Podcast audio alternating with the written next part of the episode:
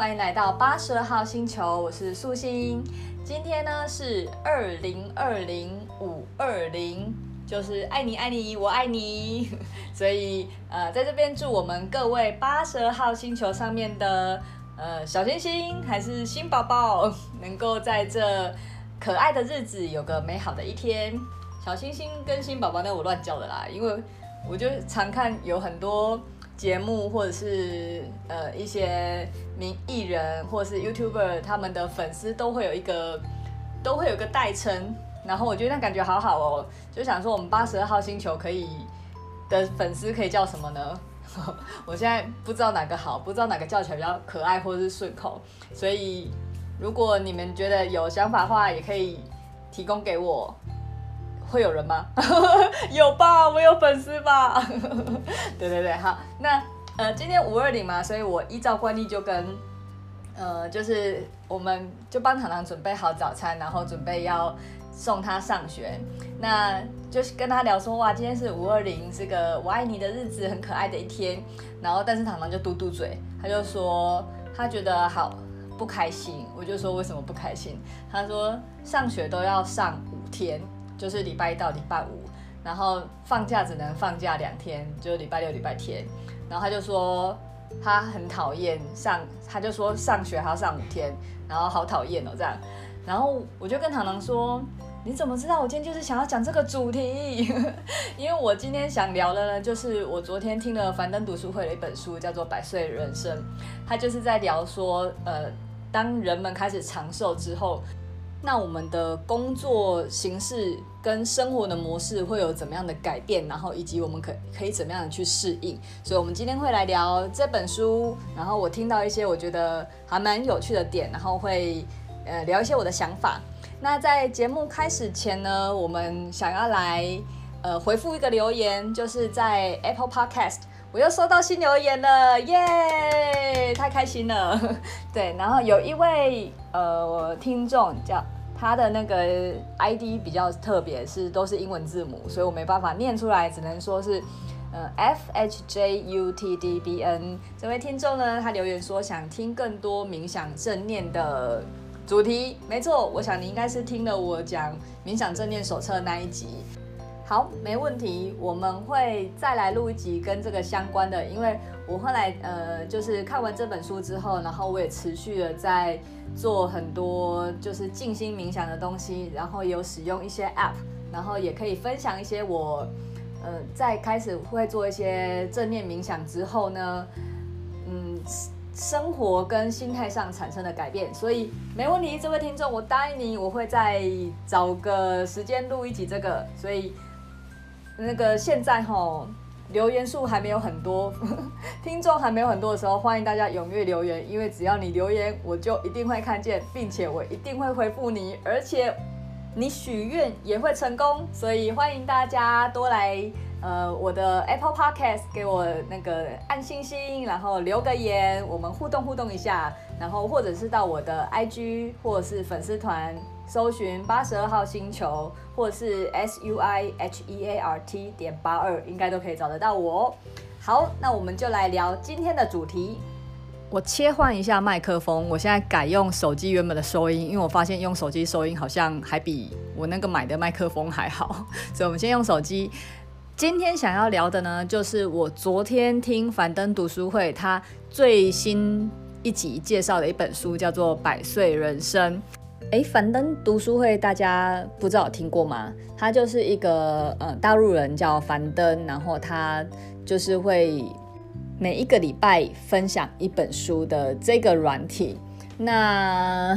台湾也有很多类似的 App 有在做这样的事情。然后不过我因为有试听了其他的平台之后，我最后还是发现。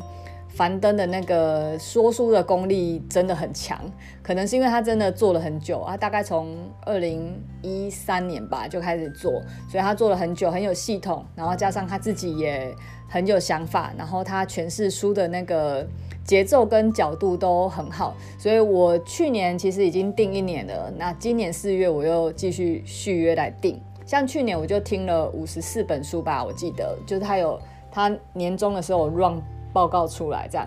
然后我觉得，呃，有这软体很好是。它帮助我去接触到很多我以前从来不会碰的领域，因为像我们都很习惯去看我们自己熟悉的东西，所以透过这个软体，我就有机会去涉猎到很多不同的主题，像创业类的、亲子教养类的，然后艺术类的、人文类的很多。所以懒得看书的朋友，我是还蛮推荐这个软体的，因为你可以用一个小时，然后就可以吸收到。就是一本书的脉络跟精华。好，所以今天呢，想要讲的这本书呢，就是他这礼拜最新上架的一本书，叫《百岁人生》。那这本书呢，不是在教你怎么健康吃、健康活而活到一百岁，也不是在讲百岁医师教我的育儿宝典这种百岁派育儿的人生，都不是。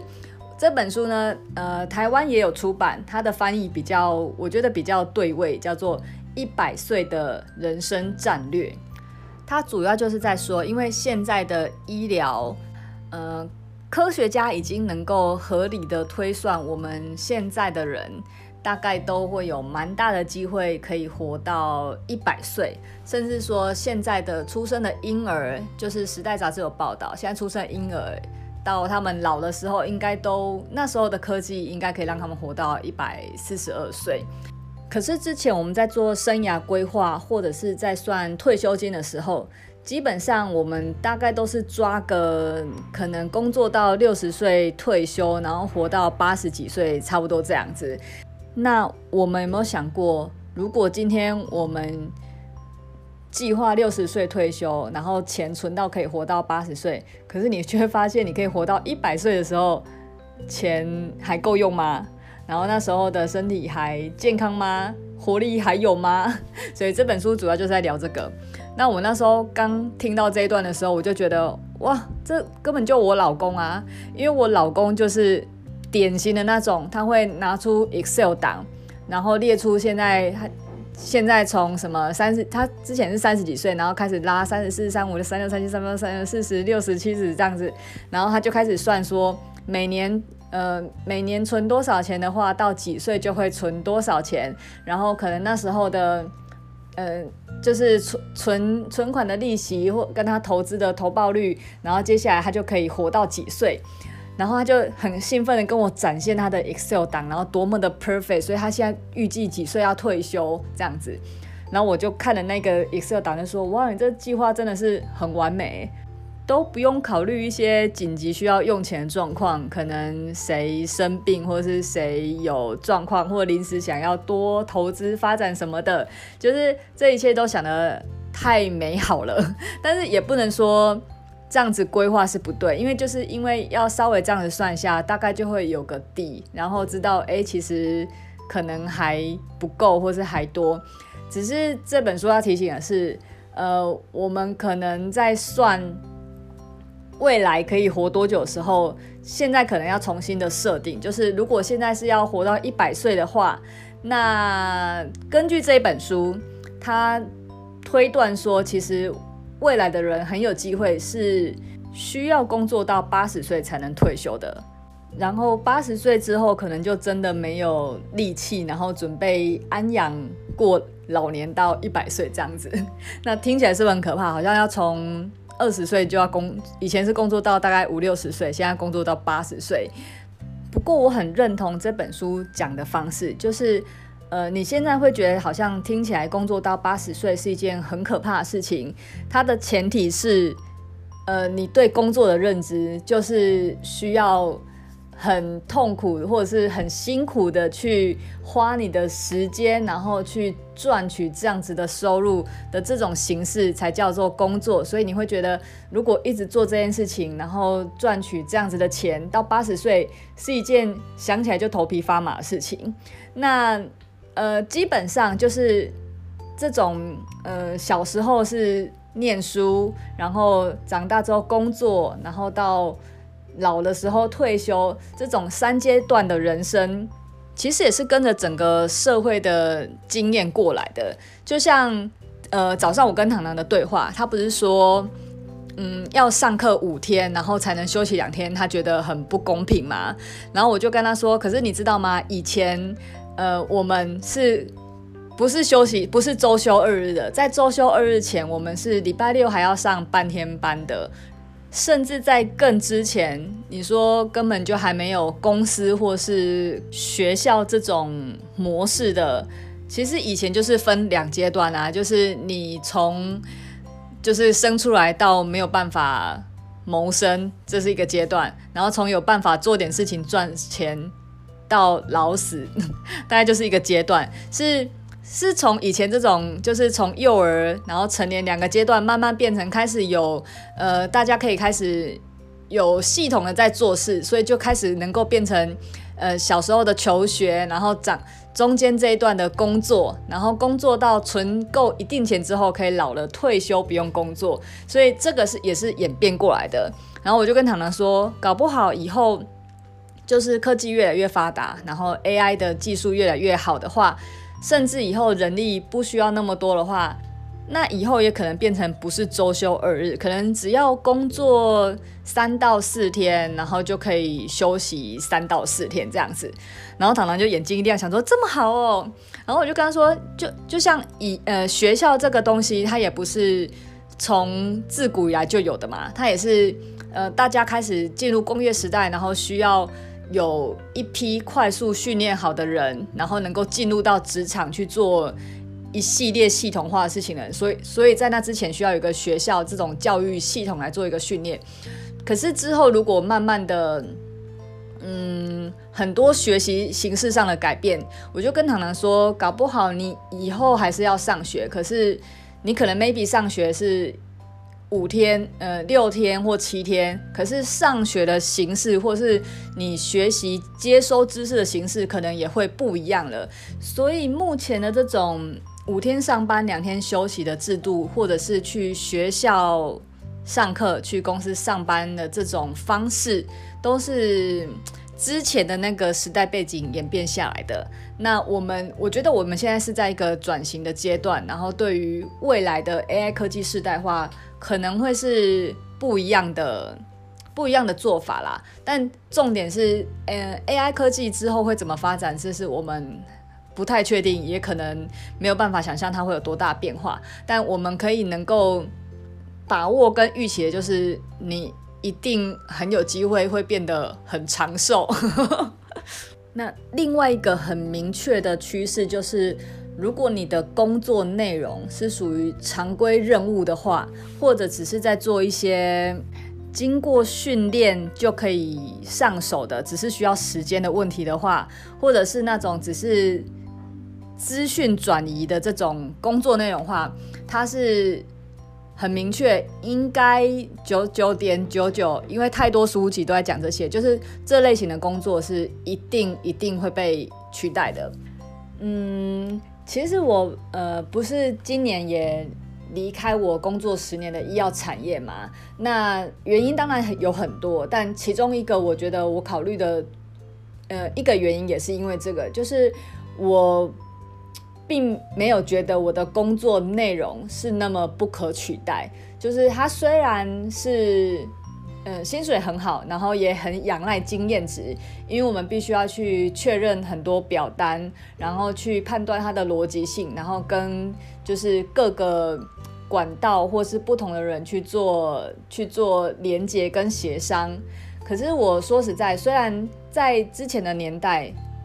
嗯，可能整个系统或是整个电脑串联的还没有那么发达的时候。或许这些东西是真的很仰赖人工去校对，跟仰赖经验去才能够理解那个逻辑的。可是我自己会觉得，这些工作内容东西，一旦它只要让它在电子化、系统化，然后大家的那个链接跟法规有疏通之后，基本上我自己会觉得这些东西。人力的取代性是非常高的，就是我我真心觉得这些事情根本不用人来做。那我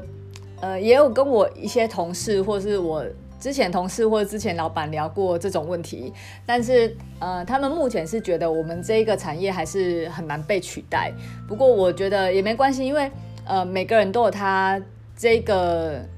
在这个当下的认知，那可能他的经验或是他接收到的资讯，他看到的未来是那个样子的。然后我可能也是因为看了一些书吧，就是，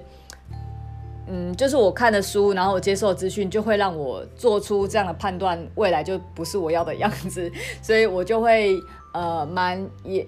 嗯，他就算是能够帮助我。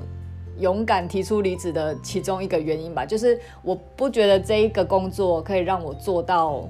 我退休，在后未来的年代，他还可以这样做。因为其实在这几年，我就已经感觉到我们我这个产业的工作趋势已经慢慢的有一些政策或法规的变动，让人力的需求已经不用那么高了。其实还都大概这几年的事情而已，所以我觉得未来一定会越来越明显。像这本书有提到啊，他提到 Facebook 收购 WhatsApp 的时候，然后那时候的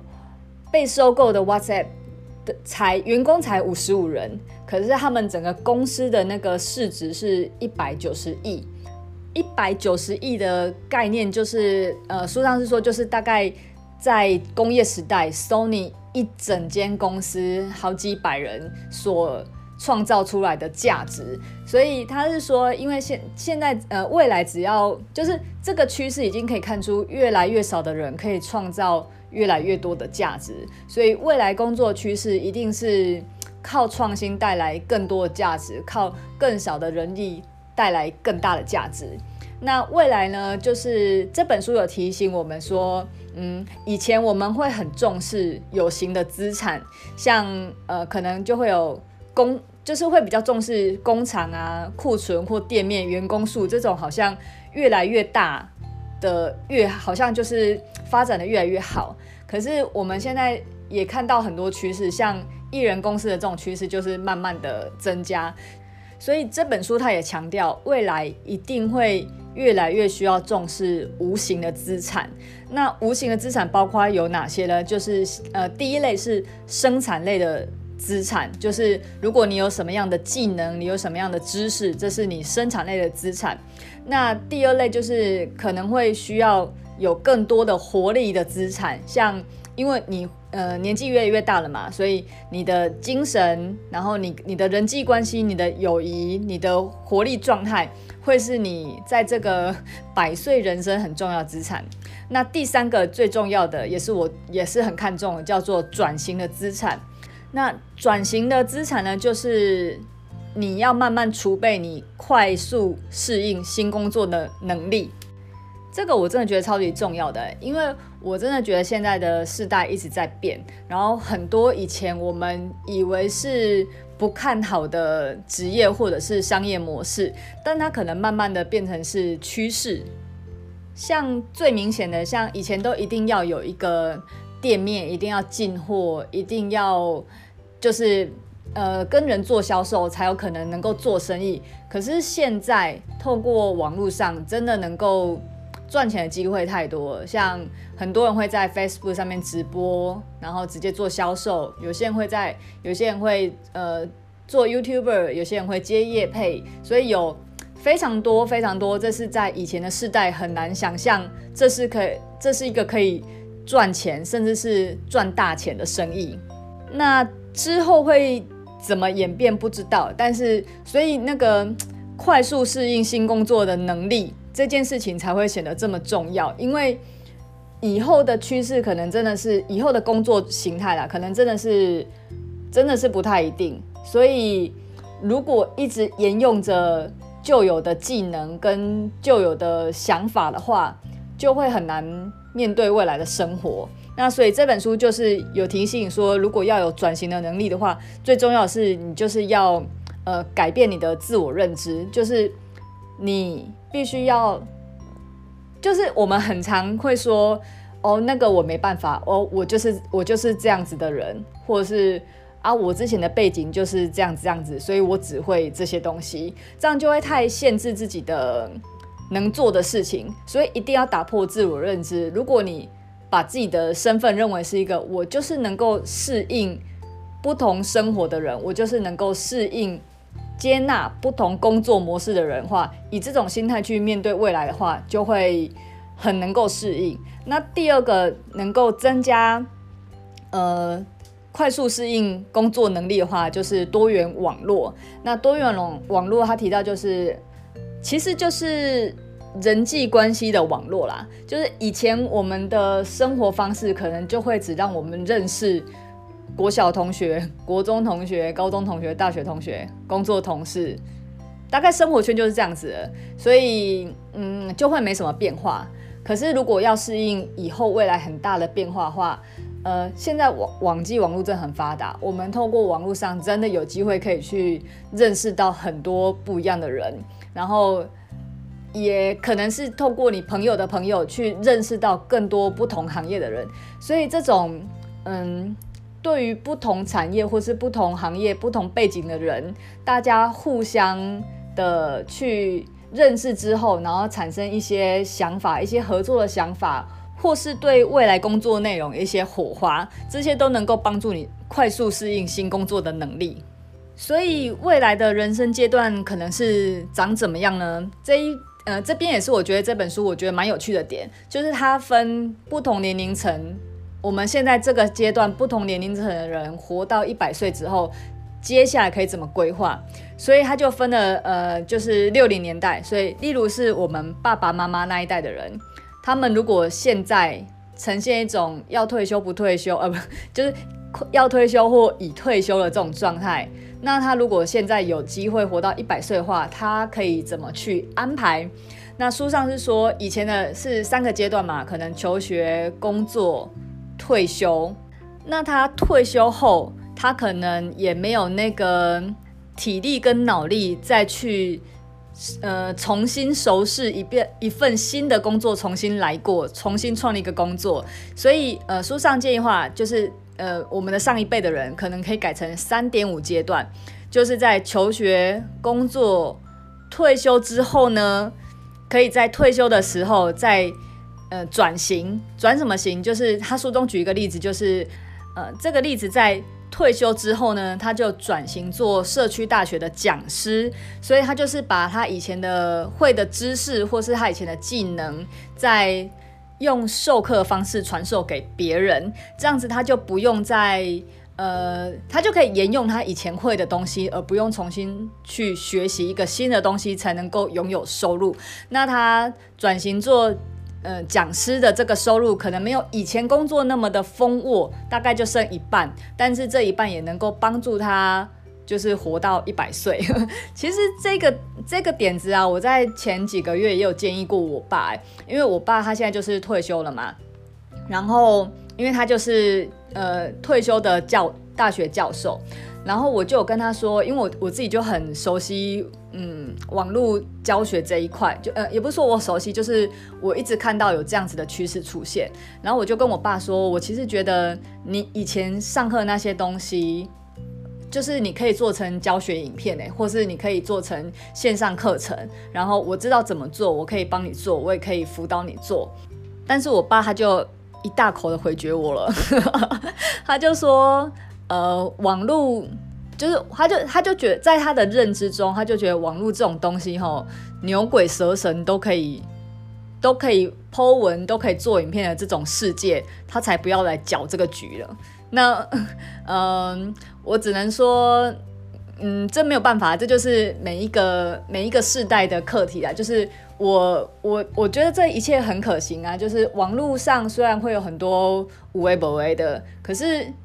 其实这种这种东西只是不同的，嗯，你知道，它只是从线上跟线下不一样而已啊。你说那些在学校出现老师就没有一些阿里不达的吗？也是有嘛，对。所以网络上当然会有很多不是那么专业的人，可是他也有很多人是很专业的，然后也有很多人是可以透过。不，因为人就是不同的阶段、不同的等级啊，跟他目前所处的位置不一样，所以每个人所需要吸收的东西本来就是不一样的。那我觉得我爸他会有他的市场，但是嗯，他就是选择去封闭这些，我是觉得有点可惜啦。不过这是他的选择，没有办法。但我会觉得，如果呃我们上一辈的人愿意能够嗯，就像我刚刚讲的，就是改变自我认知，然后能够去比较 open 一点去接受这个世界的话，就可以更积极的为他现在生活带来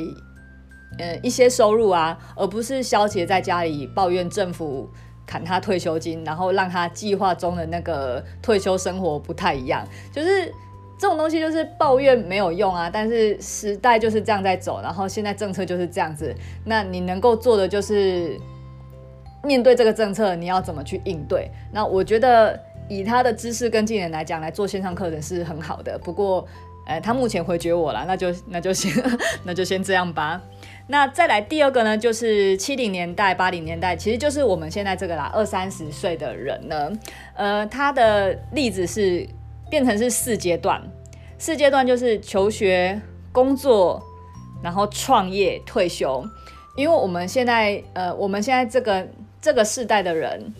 可能会需要先工作一段时间，磨练你的技能或是你的经验。那可能在人生中的不同阶段，例如说像我开始有家庭、有小孩之后，我之前的工作可能没办法。嗯，配合我这样子的生活化，那我可以选择做第二份创业的工作，然后经由这个创业的收入，然后持续的运转，然后让我能够过上到一百岁的退休生活。那当然说这个创业也不是说它就是某一个工作，可能在这个创业中，它会不断的。不断的尝试，然后不断的修正，不断的优化。总之就是，呃，我们现在这个年纪的人还尚有能力能够去认识一个新的事业的话，那这是可以发展的。因为可能我们上一代的人已经没有那个体力去做这件事情了。那我们这一代的人呢，除了之前既有的工作话，面对未来的生活话，是还有能力可以去做创业的。所以一样改变自我认知。不不需要觉得好像这一份工作就要做到做到老做到死，有可能他已经不适合你现在的生活模式了。那可以尝试别的工作的模式看看。那再来就是九零后，呃，就是目前现在还在念书的念书的小朋友们，那他们可能就会是五阶段六阶段，就是在求学、工作、退休这三阶段呢，可能他会求学。在工作之前呢，他可能会，嗯，可能去摸索跟探险，所以以后可能会越来越多人在念完书之后，他还不确定要做什么，他可能会先去做一些尝试，然后去旅游，或者是不一定要旅游，就是他做一些心里人生想做的事情，然后去体验看看，然后从这个过程中慢慢去摸索出他未来想要工作的方向。那工作一阵子之后呢，他可能也也可能会在退休前，他也会有持续的创业，或者是持续的做尝试。其实重点，我们呃，从我们这世代，甚至是我们下一代，很重要的是，我们一定要拥抱不确定性，因为未来真的太不确定了，所以我们就是要保持这种不确定性，然后嗯、慢慢的把自己的。这个人生呢，不要再局限于三阶段，它可能是四阶段、五阶段、六阶段，然后可能有更多不同的尝试。所以以后的人呢，就会嗯，慢慢大家的心态就会越来越 open，然后越来越为了适应未来的生活化，大家的那种对未来的适应性跟灵活性也会变得比较大。所以，嗯，我蛮期待书中所提到那个境界，就是以后。工作会越来越看到各种年龄层的混杂，因为你知道，就像刚刚讲，因为每个人的人生开始不是只有三阶段，大家在工作这个阶段，可能又会再再分为探险，或是工作，或者是创业。所以，嗯，因为大家有的从年轻就创业，有的可能老了再重新创业，所以我就很期待。以后就是我跟糖糖都可能同时在家里，然后在做不同的尝试，然后我们是可以交流的，而不是像现在我们都会就是就是三个世代的人会划分，就是上一代、我们这一代、下一代这样，好像我们这三代的人都呃就是嗯做不同的事情，有不同的喜好，所以会比较难聊得来。那我就还蛮期待书中说的，因为以后这种大家的灵活性，然后大家同时会对不同的事业的尝试，所以以后在一个事业看到不同人、不同背景、不同年龄的人来，是一件很正常的事情。那最后书中呢，他也提到，就是呃，以后未来大家也都会比较偏向是一个独立的生产者。就是像我们刚刚讲的，呃，不再是需要那么大规模的人力，或是公司企业才能有那么大的产值。以后可能是呃少少的人一起合作，就能够有很大的很大的价值。所以呃，未来人人会是一个独立生产者的趋势，然后也需要透过生产来学习，因为。我们现在受的方式都是你教了我什么，然后我会了什么，我再去应用在职场上，或是应用在你的工作上。那以后未来呢？因为很多东西是会持续变化的，所以很难把一东西学完再做，比较会偏向是把事情先先大概做，然后再透过这过程中，然后持续的去学习，看要怎么调整。这比较会是。嗯，未来工作的模式跟趋势这样。那我那时候听完这本书的时候，就会觉得还蛮兴奋的，因为我就会呃看看这种比较偏向未来的书呢，有时候就会检视一下目前自己的这个工作或是目前的这种生活状态，能不能去影响未来的生活。那现在看起来也觉得还不错，有一种在。轨道上的感觉，因为现在刚好就是书上说的那个四阶段人生，我刚好在走第三阶段，就是工作后再嗯再重新发展一份事业这个阶段。那目前发展的这个模式也觉得很好，因为透过网络上也确实能够有一间自己一人公司的这种方式在运作，然后也透过嗯就是。累积这些数位资产，包括我的 Podcast、我的 YouTube，然后我的一些其他的呃，我的行销漏斗，让我的就是网络事业在二十四小时都可以持续的运作，而不是而不是需要我花上班的时间，或是只有上班时间才能够去发展这份事业。然后也因为在做嗯网络的创作，所以也是在。呃，就是像书中讲的是独立的生产者，然后我也是透过生产的过程，持续的在学习跟进化。那这一份的工作内容呢，也让我觉得我的脑力跟体力是有办法负荷到，万一我是需要工作到八十岁的。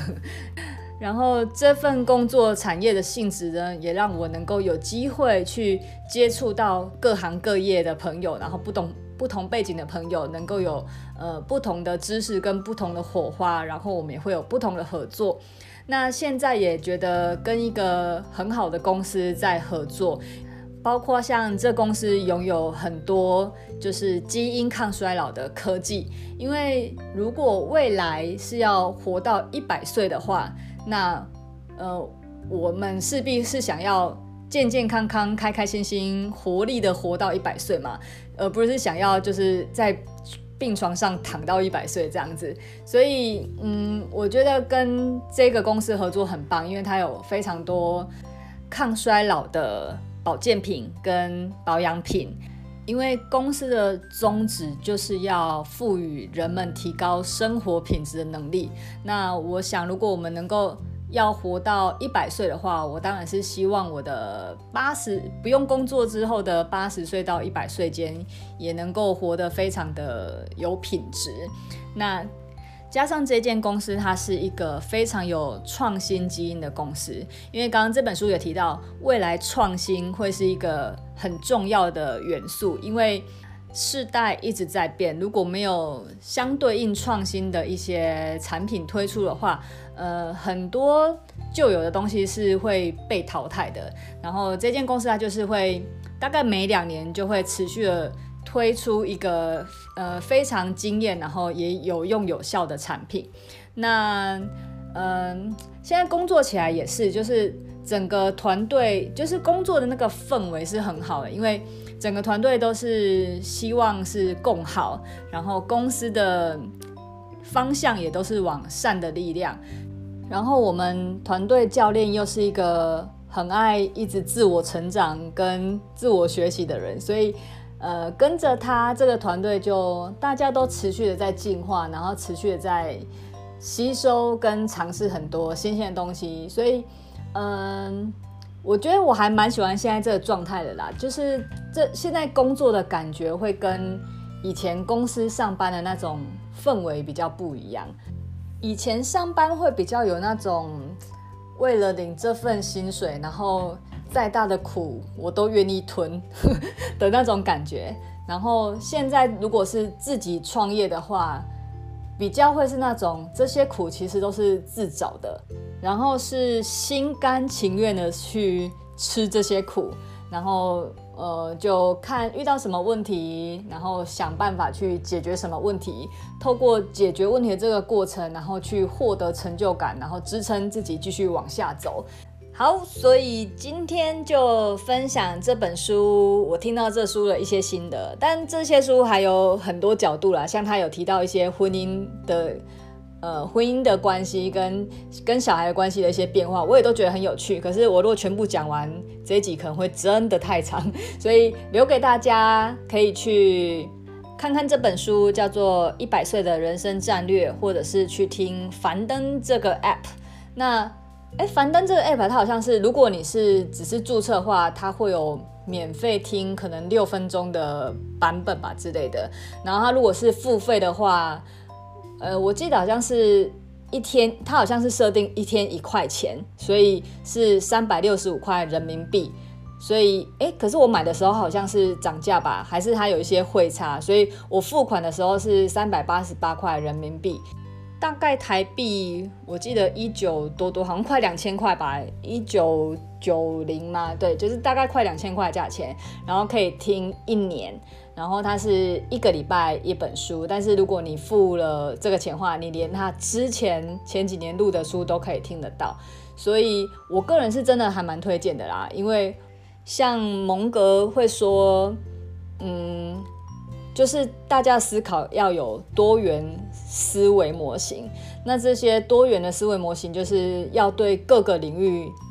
如果你越熟悉。更多领域的话，你就会有更多元的思维模型。那现在的人时间有限，体力有限，要去重新认识一个行业是比较可能比较有限制的。然后从听书开始，我觉得还不错，因为至少听一听，觉得还不错或有兴趣的话，就可以再去就这个方面去做延伸。所以樊登也是蛮帮我打开视野的其中一个工具吧。嗯，所以很推荐给大家。那我记得我好像因为今年买的时候会有，好像会有三张礼物卡吧，三十天的礼物卡，就是那个如果 share 给你的话，可以听三十天。所以，然后不 share 的话，我也可以自己听。然后，所以我如果我的听众有